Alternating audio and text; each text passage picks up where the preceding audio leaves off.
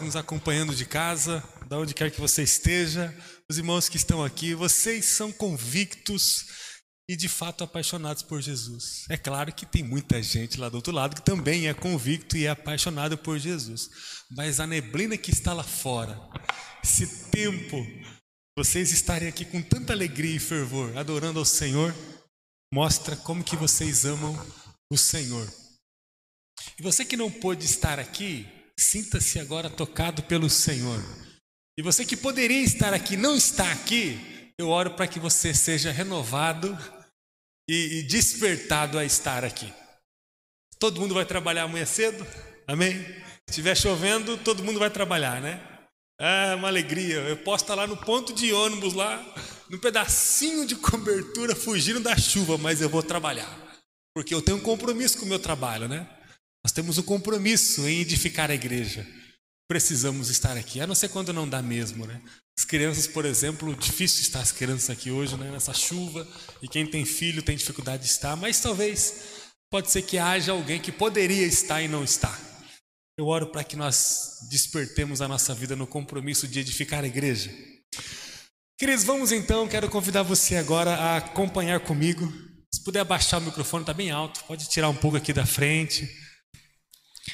Eu queria acompanhar junto com você a leitura de Mateus capítulo 11. Vamos ler Mateus capítulo 11. Leremos a partir do versículo 25. Tema dessa noite: o lugar da sobrevivência. Quero convidar você a pensar sobre esse tema à luz dessa experiência narrada pelo evangelista Mateus, descrita nas palavras do próprio Jesus. Diz assim a palavra santa do Senhor. Mateus 11, 25. Naquela ocasião, Jesus orou da seguinte maneira: Pai, Senhor dos céus e da terra, eu te agradeço porque escondeste estas coisas dos que se consideram sábios e instruídos e as revelaste aos que são como crianças. Sim, Pai, foi do teu agrado fazê-lo assim. Meu Pai me confiou todas as coisas. Ninguém conhece verdadeiramente o Filho a não ser o Pai, e ninguém conhece verdadeiramente o Pai a não ser o Filho e aqueles a quem o Filho escolhe revelá-lo. Venham a mim todos vocês que estão cansados e sobrecarregados, e eu lhes darei descanso. Tomem sobre vocês o meu jugo, deixem que eu lhes ensine, pois sou manso e humilde de coração, e encontrarão descanso para a alma. Meu jugo é fácil de carregar, e o fardo que eu lhes dou é leve. Amém. Amém. Feche teus olhos agora onde você está. Você está em casa aí também. Feche teus olhos, é tempo de orarmos. Pai querido, nós pedimos, Senhor, que a tua palavra possa agora encher a nossa vida, o nosso coração, nossa emoção, a nossa casa. Senhor, fale conosco. Em nome de Jesus, nos dê uma clareza mais intensa, melhor a respeito do lugar da sobrevivência.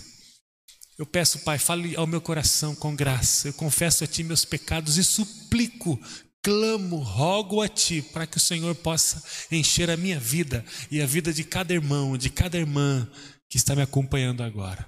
Em nome de Jesus, que seja assim, Pai. Amém. Amém.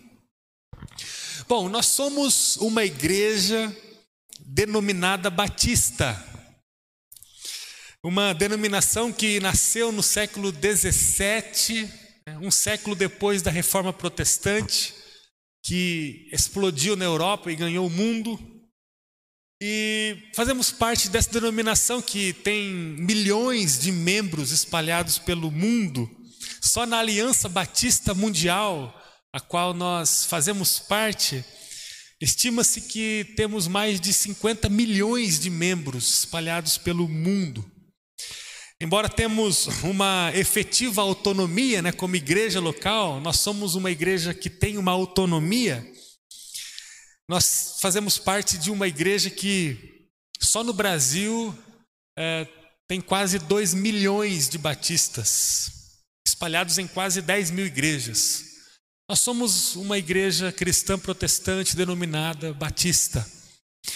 No entanto, desde sempre a igreja batista, como toda denominação cristã, sofre com perdas de pessoas.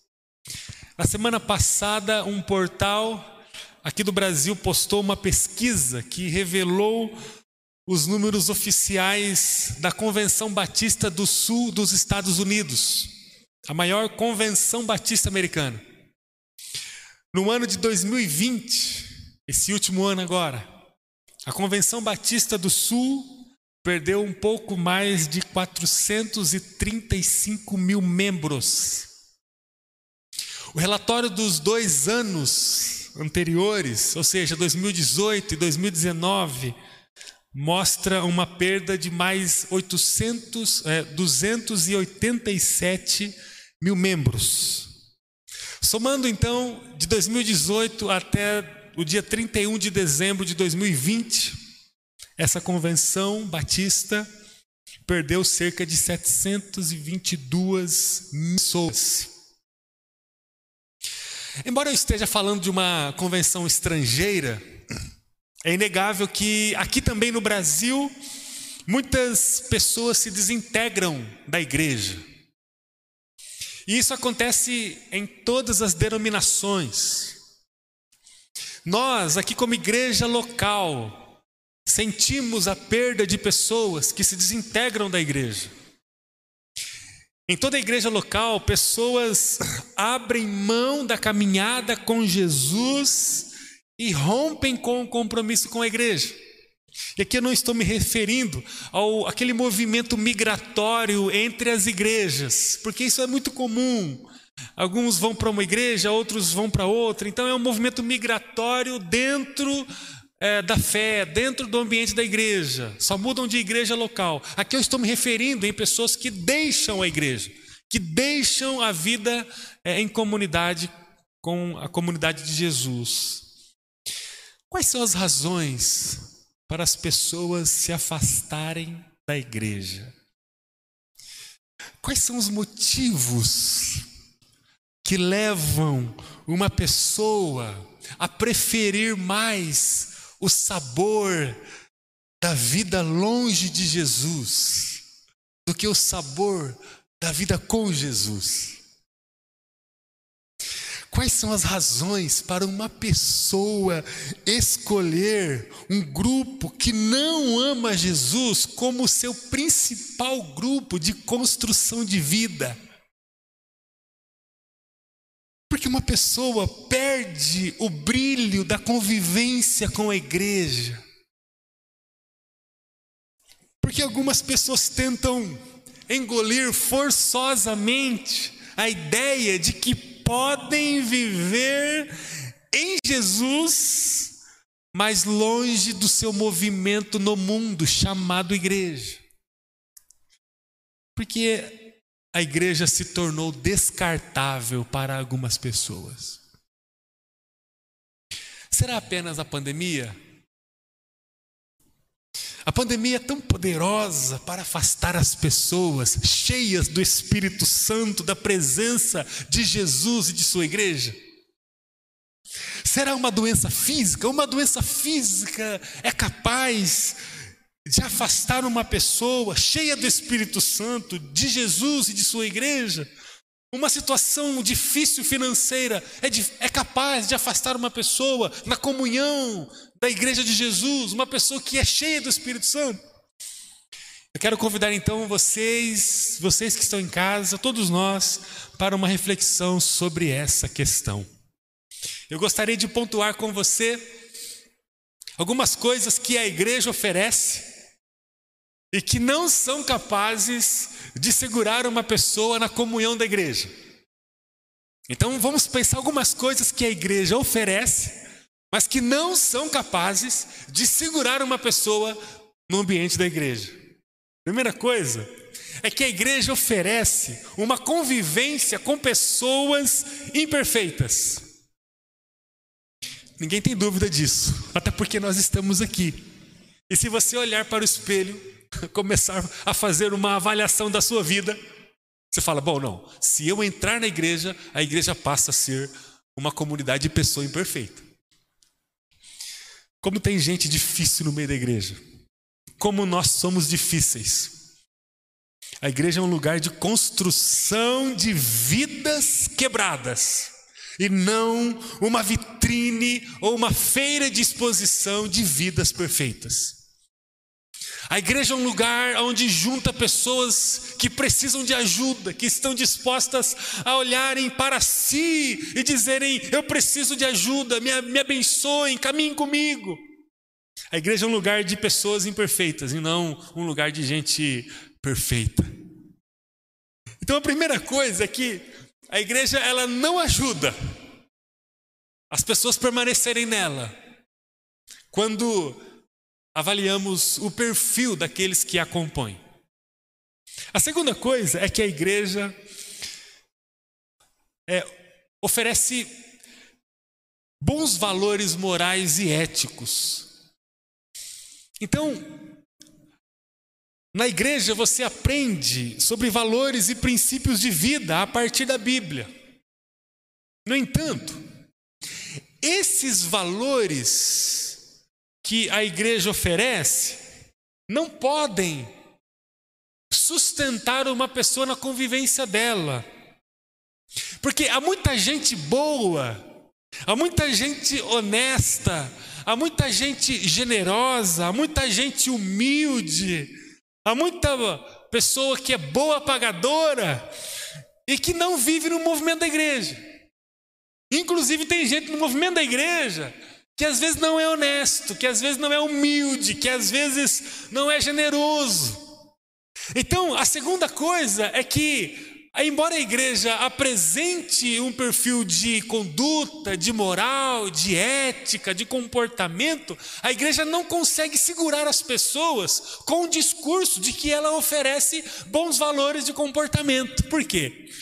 Porque lá no mundo também há. Terceira coisa é que a igreja oferece, com muitas limitações, alguns serviços, inclusive de pouca qualidade. Nem sempre a igreja consegue oferecer boa qualidade naquilo que ela se predispõe a fazer.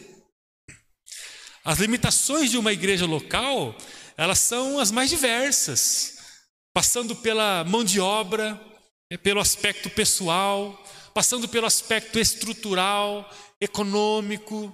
Então, uma pessoa não fica na igreja porque a igreja oferece bons serviços, embora tem muita igreja que oferece excelentes serviços pelo seu poder de mão de obra, pela capacidade é, intelectual, pela disposição das pessoas que ali estão, pelo recurso financeiro, pela unidade da, da igreja. Tem muita igreja que oferece muita qualidade no serviço, mas tem muitas igrejas que são igrejas genuínas de Jesus e que têm muita dificuldade de oferecer alguns serviços.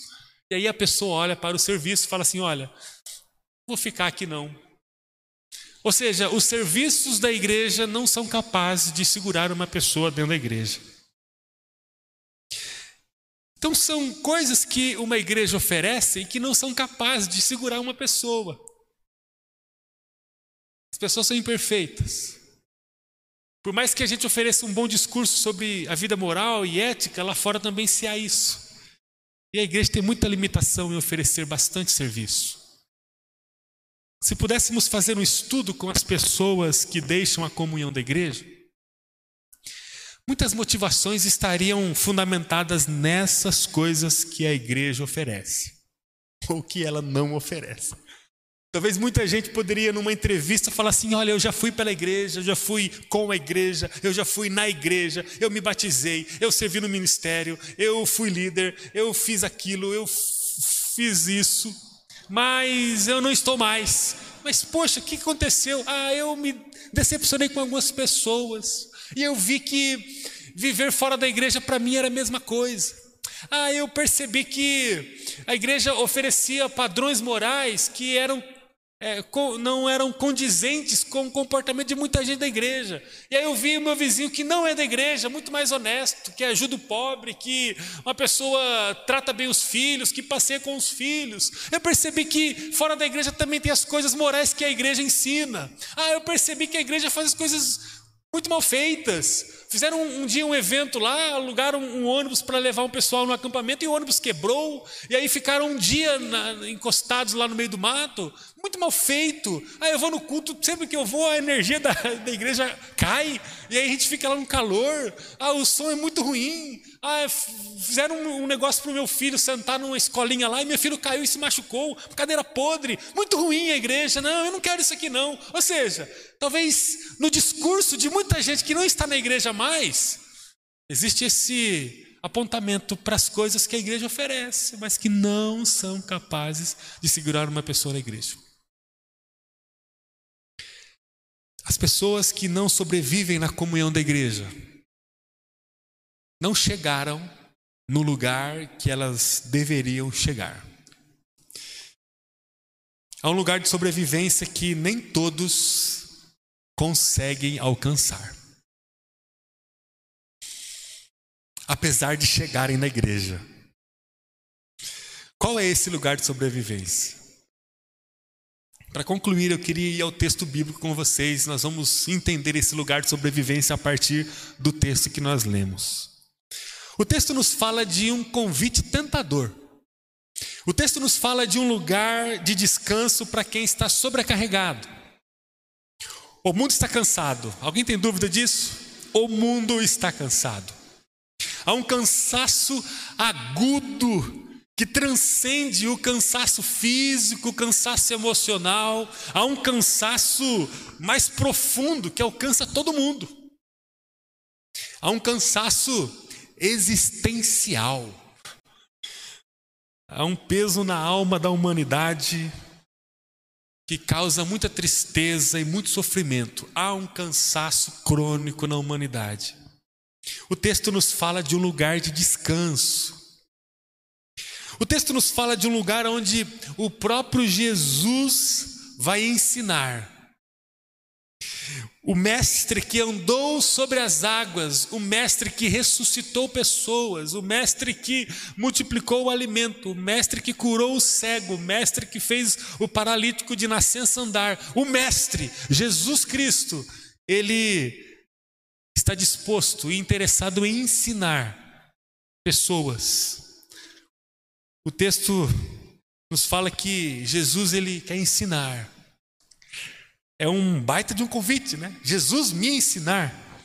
O texto que nós lemos nos fala de um jugo que é leve e fácil de carregar.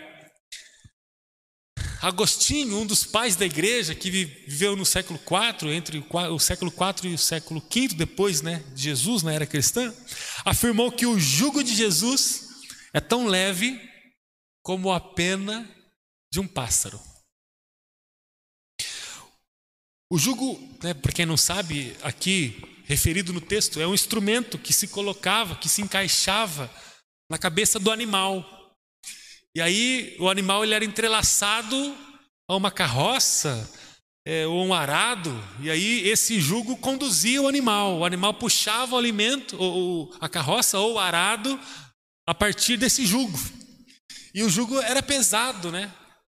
Para conduzir o animal. E Jesus usa aqui, a, a, o texto usa essa figura para dizer que o jugo de Jesus, aquilo que nos conduz, aquilo que nos move, é leve, não é pesado. Há pessoas que acham que podem encontrar Jesus ou encontrar o que Jesus pode oferecer apenas na estrutura da igreja. Eu faço agora esse link com você sobre aquilo que a igreja oferece e aquilo que Jesus Cristo oferece. Há pessoas que se aproximam da igreja por estarem cansadas na expectativa de que a igreja pode aliviá-las.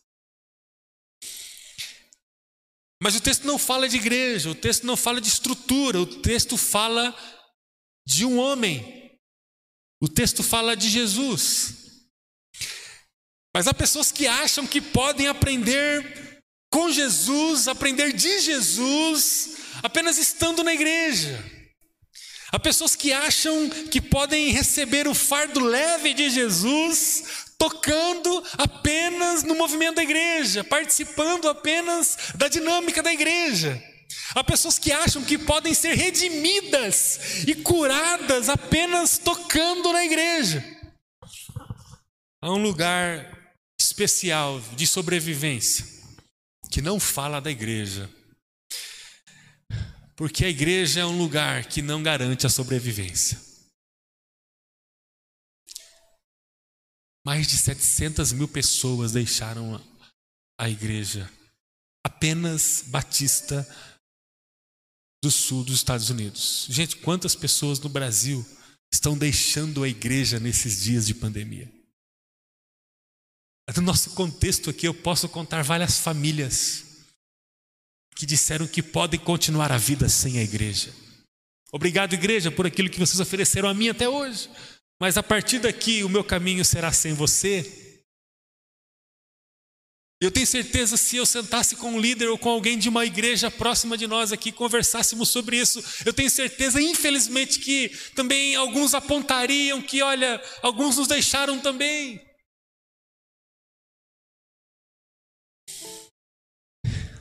A igreja não é um lugar de sobrevivência.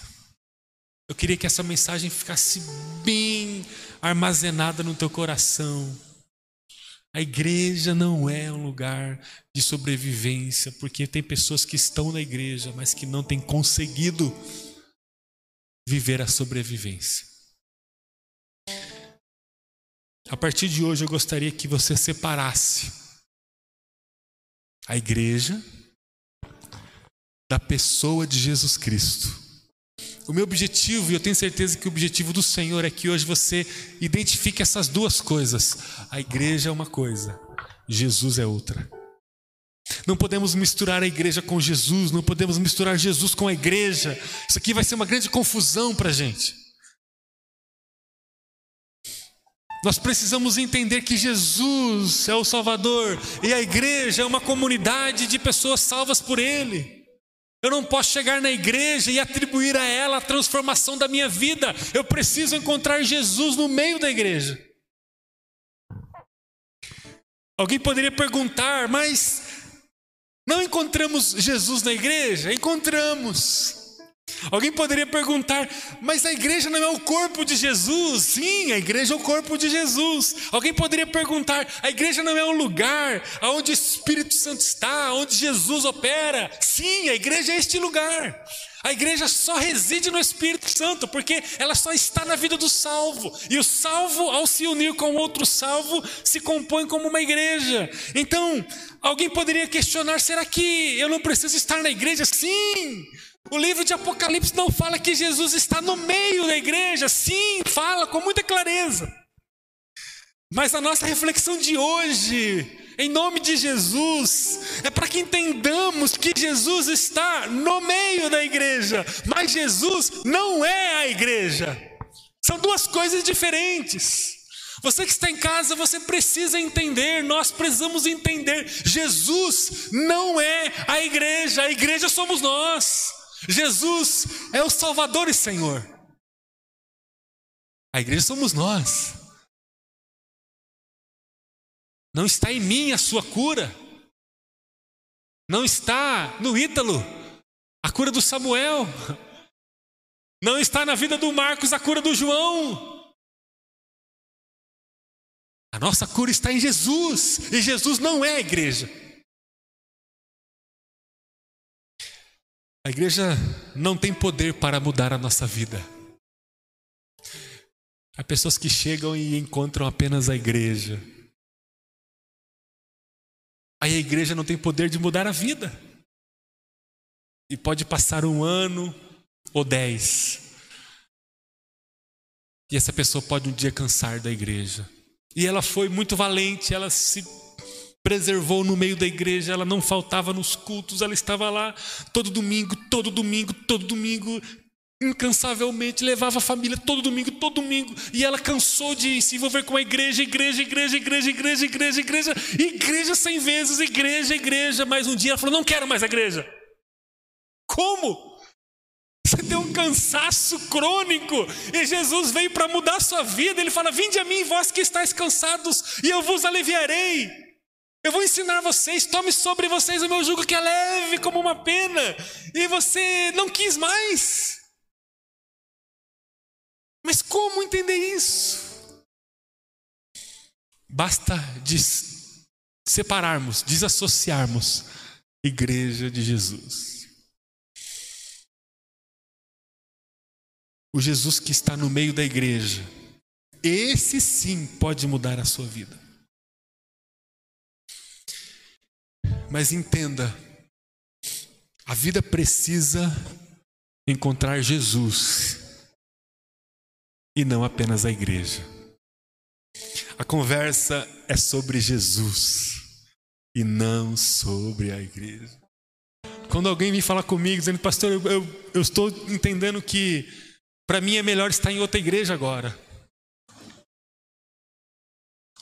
Isso pode ser tanto dos que estão indo, quanto dos que estão chegando.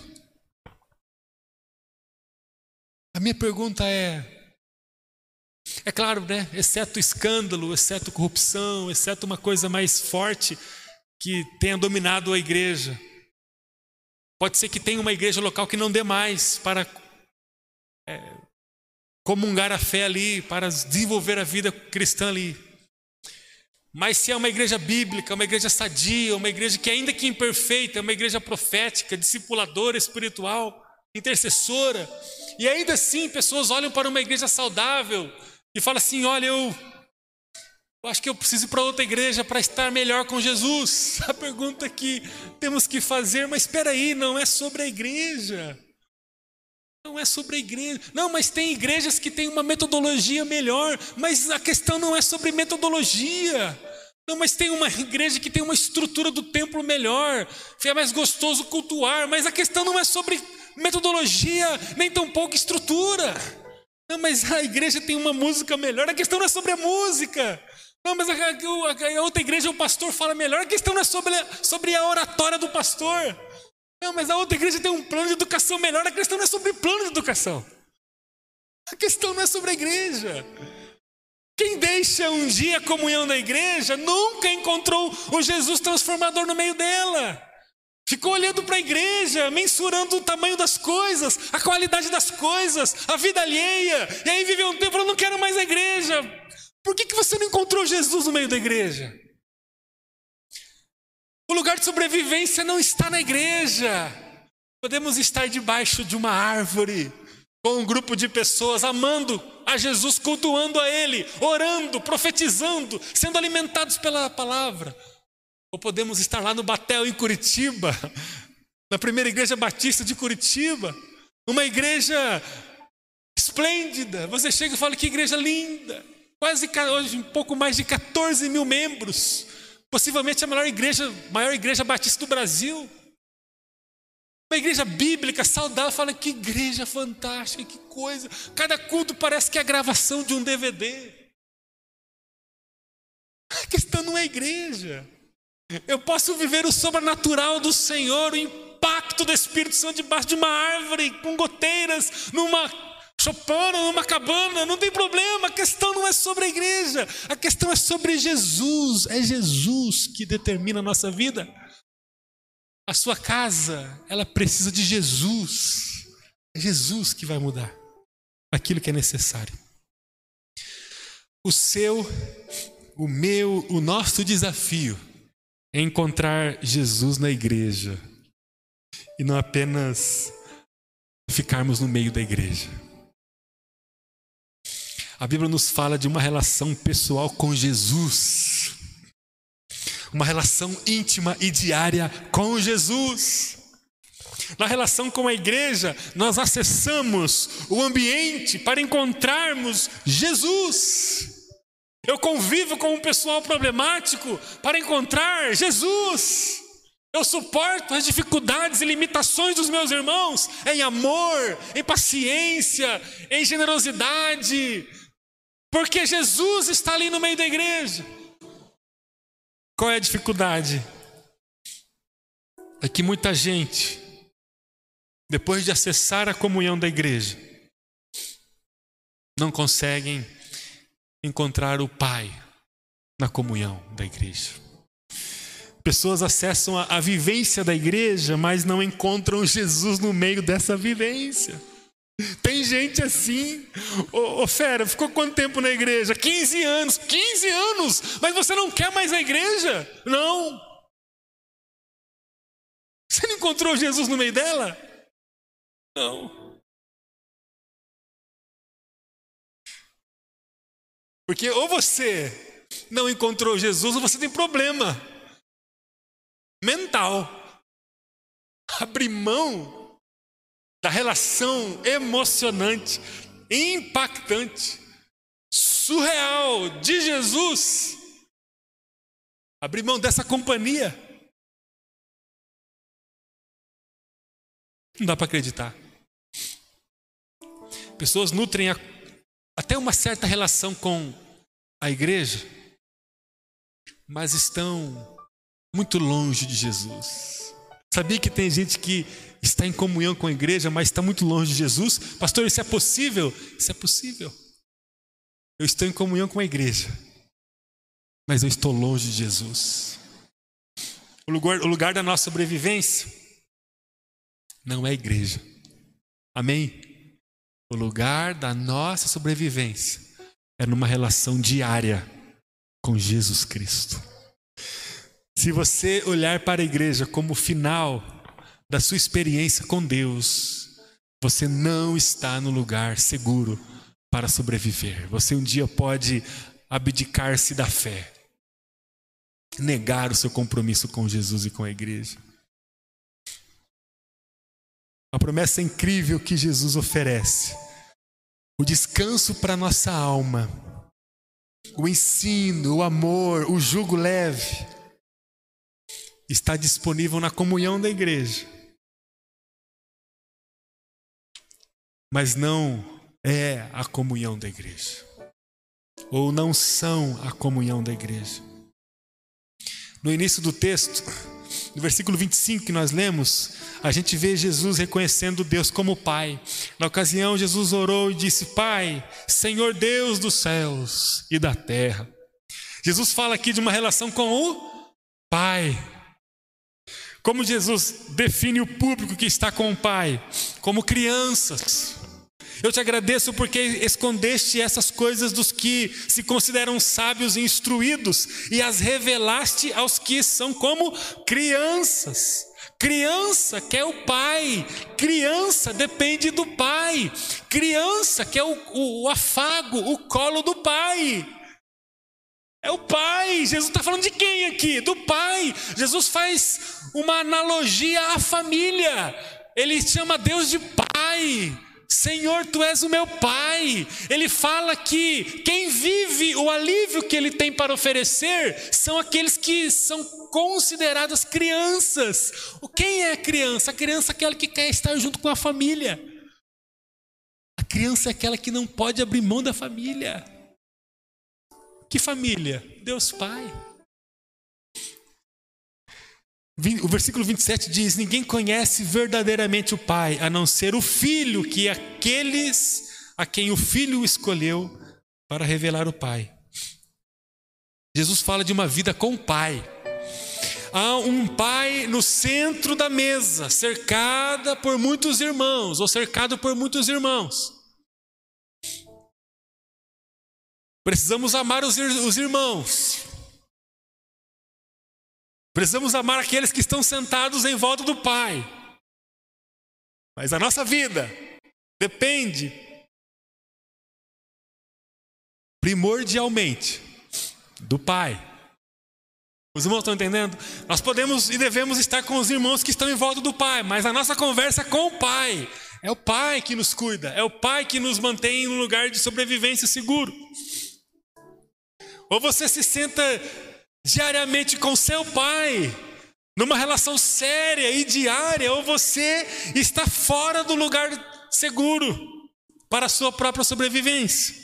Ou você ama Jesus numa relação diária de honra, de adoração, de obediência, ou você estará fora do lugar seguro para a sua própria sobrevivência. Não dá para encontrar Jesus, o Pai, o Espírito Santo fora da igreja. Mas encontrar a igreja não significa que você encontrou Jesus. Você precisa encontrar Jesus no meio da igreja. Quem encontra Jesus repousa a sua vida no lugar seguro. Quem encontra Jesus passa a amá-lo e depois passa a amar as pessoas que estão ao seu lado. E aí passa a começar a edificar a igreja para que mais e mais pessoas possam encontrar Jesus no meio dela. O lugar da sua sobrevivência. Não é o lugar que a igreja oferece para você, mas é o lugar que Jesus oferece para você. Todos os dias pegue a sua Bíblia, pegue o seu telefone, coloque a música. Gaste seu tempo com o Pai. Converse com Jesus. Abra o teu coração para Jesus. Ele vai ouvir você. E vai responder você. Saia da superficialidade da igreja. Ou você não terá sua sobrevivência garantida. setecentas e poucas mil pessoas, só numa convenção americana, deixaram a igreja. Por mais que tenhamos razões ali que podem explicar o motivo, como mortes, pandemia, etc., falta de socialização, etc., há muitos que deixaram a igreja porque não querem mais. A igreja não me atrai mais. A igreja nunca foi para atrair você. É Jesus que atrai. Amém. Quero orar com você. Ó oh, Deus de amor, me perdoe, Pai. Perdoe os que estão me ouvindo agora.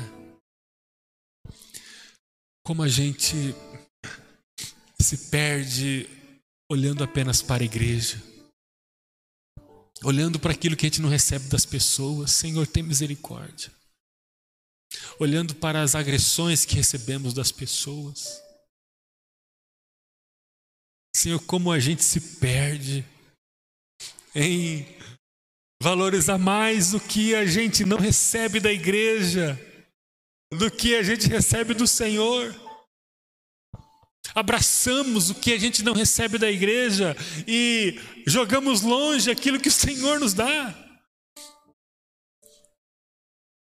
Guardamos no lugar de muita importância, em cima da melhor prateleira que temos, aquilo que nós recebemos como rejeição da igreja, como agressão da igreja, como falta de empatia, de amor, de cuidado da igreja, e pisamos em cima daquilo que o Senhor quer nos dar. Nos perdoe, Pai. É sobre o Senhor que nós falamos. É sobre o Senhor que está a nossa esperança, é sobre o Senhor que está a nossa motivação, é sobre o Senhor que está o combustível da nossa caminhada, é sobre o Senhor que está o motivo do nosso amor, da nossa honra. E tudo que fazemos no, no âmbito da igreja, Senhor, é porque nós amamos o Senhor e porque o Senhor pediu para fazermos. Não fazemos por causa da igreja fazemos por causa do Senhor. Nós precisamos encontrar o Senhor todos os dias. Nós precisamos do Senhor, e à medida em que a nossa vida for profundamente mergulhada no Senhor, nós seremos uma igreja sarada, pujante, convicta, contagiante, brilhante amável, generosa, fervorosa, intercessora, discipuladora.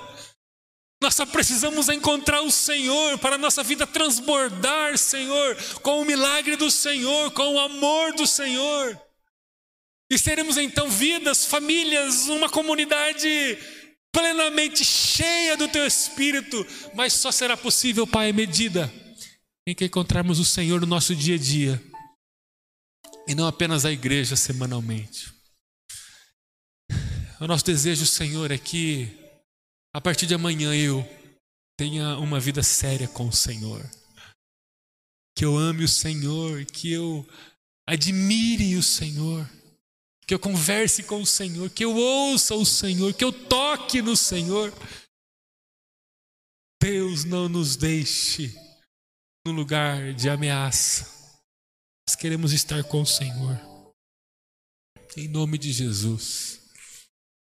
Em nome de Jesus. Amém. Amém. Amém. Nós queremos o Senhor. Nós queremos o Senhor. Deus abençoe você que está em casa. Vamos terminar agora o nosso culto. É, nós, eu preciso deixar, dar um aviso muito importante para você. Inclusive, anote na sua agenda. No próximo domingo, nós vamos lançar a nossa nova estação. Vai ser um negócio sobrenatural. Sobrenatural. Teremos aí algumas dezenas de discipuladores que vão começar.